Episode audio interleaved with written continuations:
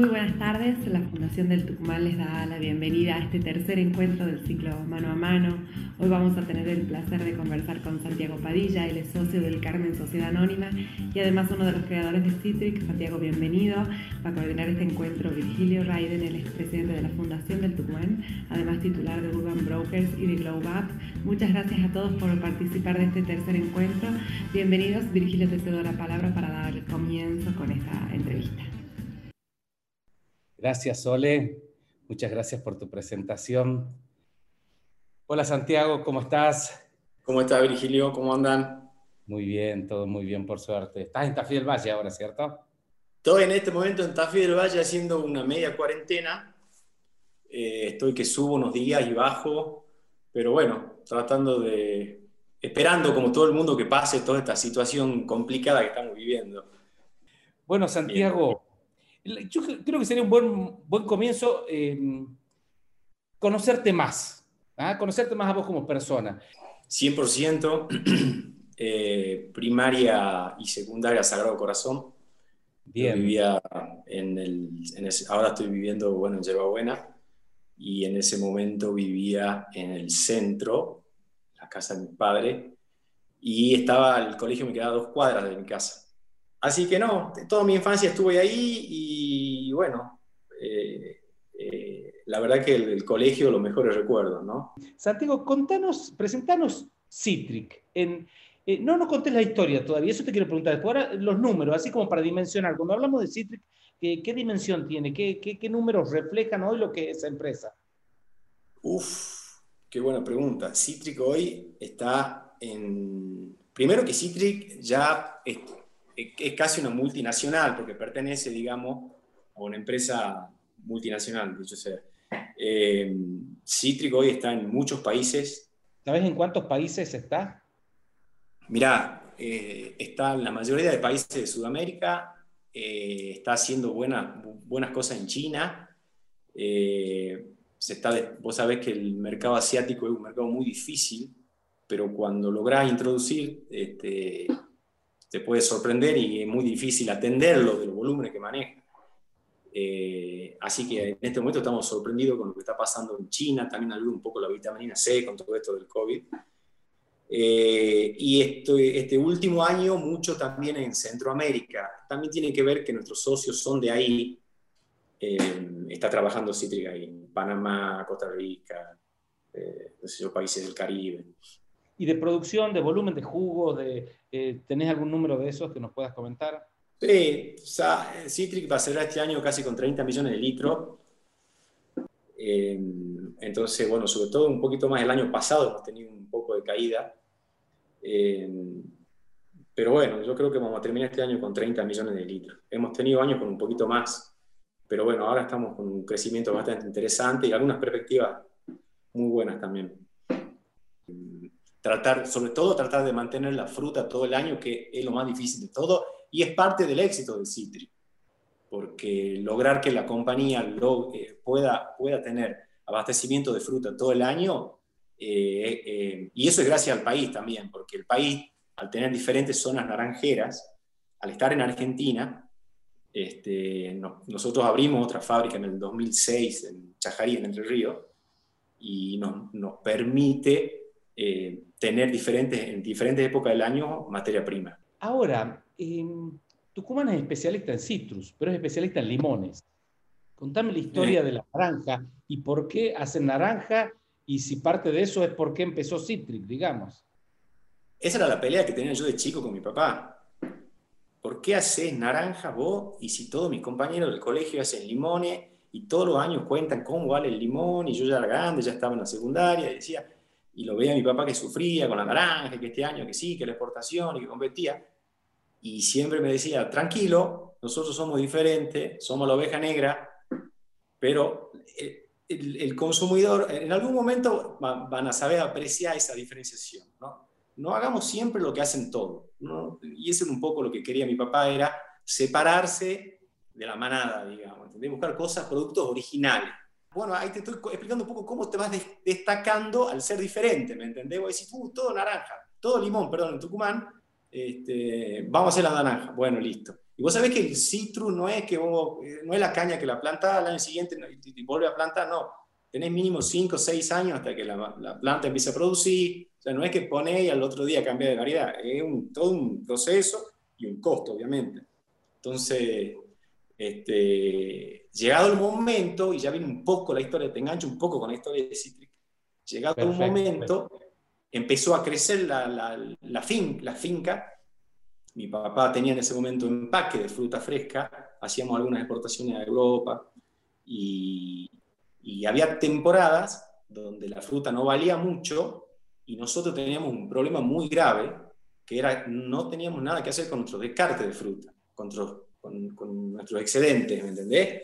Y todos los productores limoneros, inteligentemente, pusieron su finca en, en, Tucumán, tenían su, tienen, gracias a Dios, su mercado, y su fábrica quién le, quién le compra la producción, el descarte de producción. Nosotros estábamos en el horno con ese tema. Gracias a esa desgracia, entre comillas, nació Citri, porque nosotros sí o sí teníamos que buscar una solución a ese problema. Eh, si bien es cierto, gracias a la locura de mi papá, eh, eh, teníamos algunos años buenos de, naranja y podíamos hacer algunas diferencias de precio versus el limón, pero también nos pasaba que había años que no teníamos qué hacer con ciertos volúmenes de descarte. Entonces, sí o sí teníamos que inventar algo. Y así nació Citri. Una de las soluciones que había encontrado mi padre era comprar, se asoció con un amigo y compraron, hicieron un licor de limón y, compraron unas máquinas para hacer jugo. Compraron un par de tanques, unas cosas, y pusieron en Buenos Aires una pequeña, era como un garage, como todo, ¿viste? Un garage, con dos o tres tanques, eh, pero funcionó muy poco. Entonces quedó la fábrica ahí y bueno, y estaba buscándole la vuelta a ver qué hacer para, para reflotar eso. Ahí es sí donde, donde hablo con mi papá y le digo, ¿por qué no me voy para allá? Hicimos una pequeña inversión ahí y arrancamos el proyecto en, en Avellaneda. ¿Y qué hacíamos? Vendíamos bidones de jugo solamente a hoteles, hoteles y bares. Eh, así empezó Citri, con muy poquito volumen. Éramos, yo fuimos cuatro o cinco amigos de acá de, de Tucumán, la verdad que ese año estaba, justo fue un año que la naranja anduvo muy mal, muy mal. Las finanzas de la empresa estaban en desastre y, bueno, hacíamos de todo un poco. Nosotros, uno manejaba la máquina, el otro manejaba la camioneta, el otro se ponía el traje e iba a vender.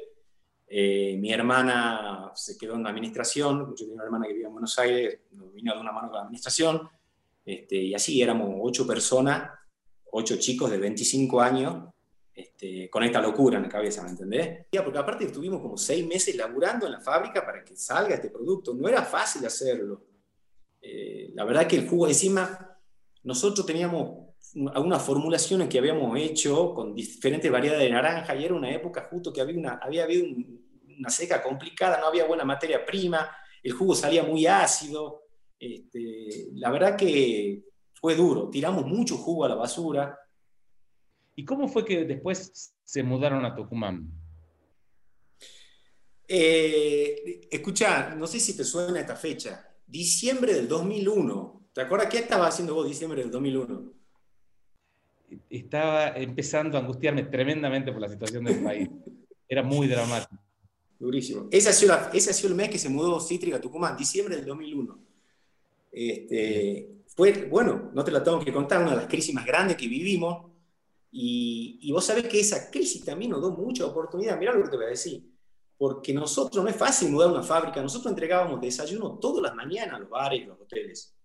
Y era tan grave la locura que tenía la gente, este, que creo que ni pensaban en el producto que estaban comprando. Nosotros no teníamos la fábrica terminada en Tucumán, teníamos que entregar el local en, en Buenos Aires y en el medio, no sé, creo que lo hacíamos en el, en, arriba de la camioneta, el jugo, más o menos, para que te, te diga un ejemplo burdo, ¿me entendés?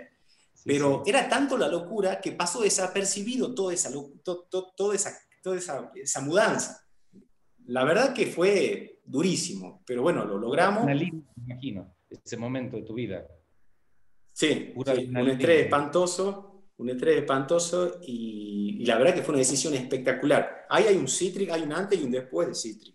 Ahí es donde Citric empieza a jugar en las ligas mayores, ya con la fábrica en Tucumán. cuando vuelve a las raíces, donde siempre tendría que haber estado, digamos. Estoy exagerando, ¿no? Y, y ahí ya estaba impuesto el producto o tenían que empezar a imponerlo en términos de consumo masivo, ya no de bidones, sino de cajita. La marca no existía, la marca estaba en la heladera del hogar, no existía, estaba en la heladera de los restaurantes. ¿Me seguí? Entonces, nosotros con en Tucumán eh, compramos la primera línea de Tetra Pak y el primer, la primera porción, el envase de medio litro, que es la clásica cajita de citri de cartón de 500, ahí es donde empezamos a, salir a la calle. Y ahí es donde nos, presentamos en sociedad, digamos. Pero qué lo bueno, habíamos pasado un par de años haciendo todas las macanas que se podía hacer, todas las macanas, pero con la marca escondida en una heladera de un bar, ¿entendés? Sí. Entonces, ya, ya salió el producto eh, bien afiladito. ¿Entendés? y sobre todo el producto, por ahí puede variar el packaging, un montón de cosas, pero yo creo que el éxito de Citric es el producto, ¿no? Siempre, siempre, gracias a Dios, en todo este tiempo ha habido gente espectacular, eh, sobre todo en fábrica, bueno, qué sé yo, administración, una red de distribuidores espectaculares, todo.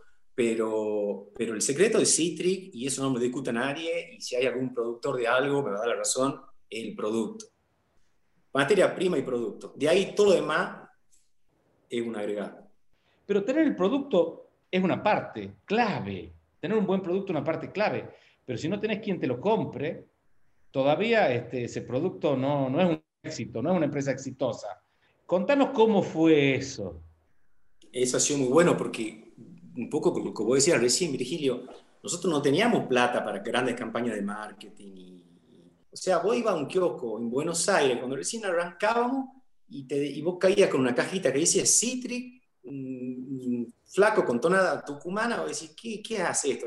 encima tiene heladera de la Coca, de la Pepsi, perdón si digo lo, se puede decir marca, todo, eso sí, de, todas las de todas las compañías atrás y, y, no, no, tenía ni un espacio en la heladera.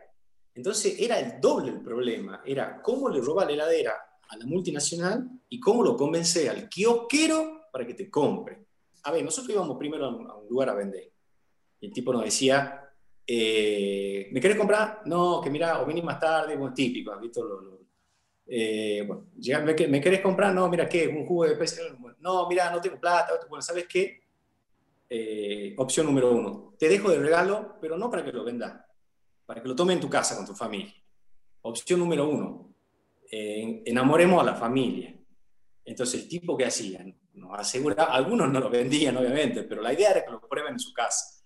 El tipo le hacía probar a su hijo y papá tenés que comprar ese jugo. Opción A. Opción B.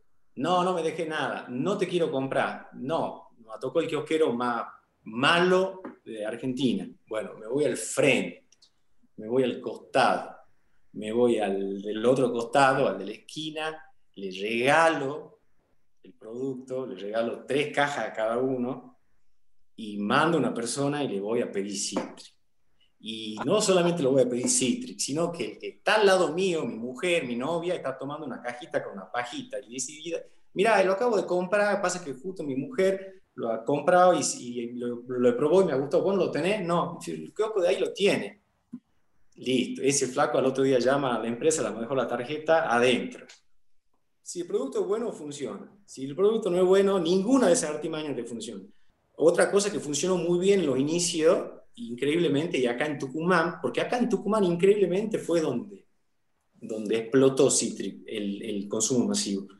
Y, y, vos sabés que fue una expo de haber sido el 2001, si no me equivoco.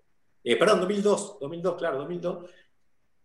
Y, y, la gente, la gente pusimos ahí costo, precio de costo, y has visto que uno va a la expo y le gusta comprar cosas, va con los chicos, todo y nos llamó la atención la cantidad de cajitas de sitio tiradas en el piso, en los basureros, en todos lados en la expo.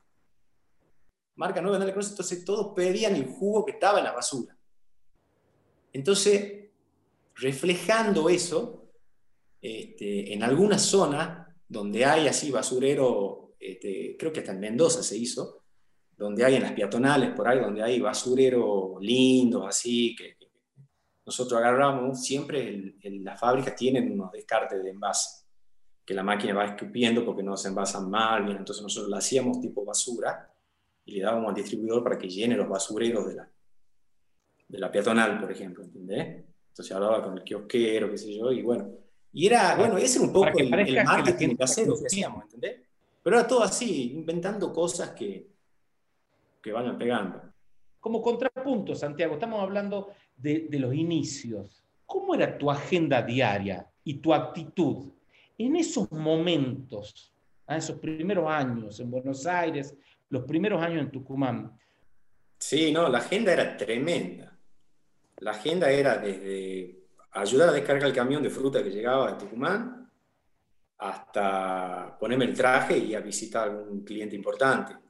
Íbamos inventando mucho lo que es producción. Entonces era una cosa de, Llegamos hasta producir en Brasil. Una de mis hermanas se fue a Brasil, también estuvo viviendo un año en Brasil. Entonces llegaba un momento donde era, no te digo inmanejable, pero se hizo una, una compañía ya que decimos, bueno, chicos, ¿qué hacemos ahora? ¿Cómo seguimos? y en 20 años. Perfecto. Y a, propósito de esto, de los hermanos, em, contame cómo fue y cuáles son las dificultades que atraviesa esto de ser una empresa familiar. Eh, y tiene sus pros y sus contras, ¿no? Yo, por ejemplo, a mi hermana menor no la aguanto mucho, y ella sabe eso y se lo digo todos los días. No, mentira, es un chiste. Este, no, tiene sus pros y sus contras. Eh, la verdad que está bueno porque trabajas con una confianza plena y, obviamente son, mirá, hemos llegado un momento que teníamos oficina en Buenos Aires, fábrica en Brasil, oficina en San Pablo, en Brasil, oficina en Tucumán, oficina de marketing en el centro en San Miguel de Tucumán, la fábrica de Chajarí. Salvo Chajarí, en Entre Ríos, todos nuestros hermanos estábamos dispersos por todos lados. Entonces, la finca que había que atender también. Entonces, la verdad que, gracias a Dios, éramos cinco hermanos tengo una psicóloga que nunca entró, pero creo que en algún momento hemos estado a punto de meter mano y sacarla de la profesión y, sumarla, porque por ahí no, no, la necesitábamos, ¿no? Pero sí, e, eso es la parte positiva. Y la parte negativa, como toda familia. a veces te recontra cagada, puteada, perdón por la palabra, pero, pero bueno, es como todo, digamos, siempre por ahí peleas que termina este, consensuando y mejorando cosas, una vez se comete errores, este, pero lo más positivo de todo es eso, tener ojos en todos lados al mismo tiempo, eso, eso es invalorable. Ahora, em, ustedes en algún momento em, vendieron una parte del paquete accionario, que quiero que lo cuentes ahora, esa, esa decisión, que seguramente fue una de las decisiones más importantes que ustedes tomaron tiene que ver con esto de ser una empresa familiar y pasar a una empresa con una profesionalización y el socio te podía ofrecer eso o fue una estrategia de quizás capitalizarse y conseguir financiamiento para adquirir otra escala? ¿Cuáles fueron las motivaciones de ustedes como familia? ¿Tiene que ver con esto de ser una, empresa familiar y necesitar otra cosa o por dónde fue esa, esa decisión?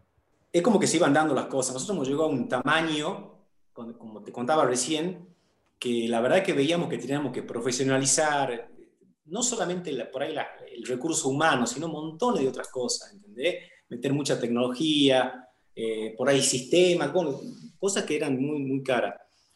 Dimos un paso intermedio que contratamos un gerente que, que era una persona de extrema confianza en la familia también, que, trabajó muchos años con nosotros, y, y, la verdad que funcionó, pero cometimos el, seguíamos cometiendo el error de meternos la familia dentro del management de esta persona. Entonces, era como que decimos, bueno, lo, delegamos todo a él, pero seguíamos atrás. Entonces nos perjudicábamos nosotros y al gerente. Entonces, eso, eso es una cosa que, que yo creo que o te vas, o, ahí tenés dos alternativas, es decir, o, se van todos o, entran todos, ¿entendés? Es un tema complicado. Siempre, obviamente, tiene que haber un líder como toda organización, pero en este caso, como muchos dueños metidos adentro, había que organizarlo de alguna manera. Y en ese proceso de profesionalización empezaron a aparecer propuestas. Este, y a todos le decíamos, mira, nosotros no vendemos, pero escuchamos. Entonces, un poco este, empezamos ahí a hacer un poco los lindos, ¿no? Hoy actualmente tenemos algunos problemas con los actuales socios por eso, porque nos seguimos metiendo. Y ellos tienen el manager de la compañía, ¿entendés? Nosotros cuando firmamos la venta, ellos se encargan de todo, nosotros no tenemos, ya, ya nosotros ya salimos de todo el manejo. Pero a veces vemos cosas que nos queremos seguir metiendo.